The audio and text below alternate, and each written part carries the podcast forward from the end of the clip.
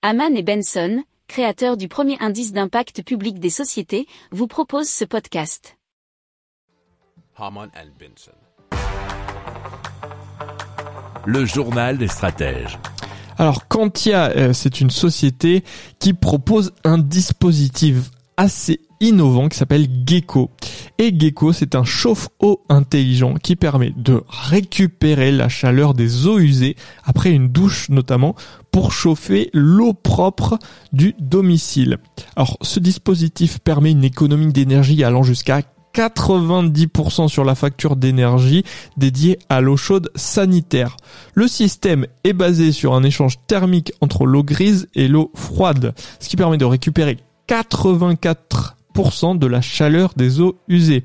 Gecko est facile à installer puisqu'il se fixe au mur ou sous forme de porte-serviette ou de miroir ou même camouflé.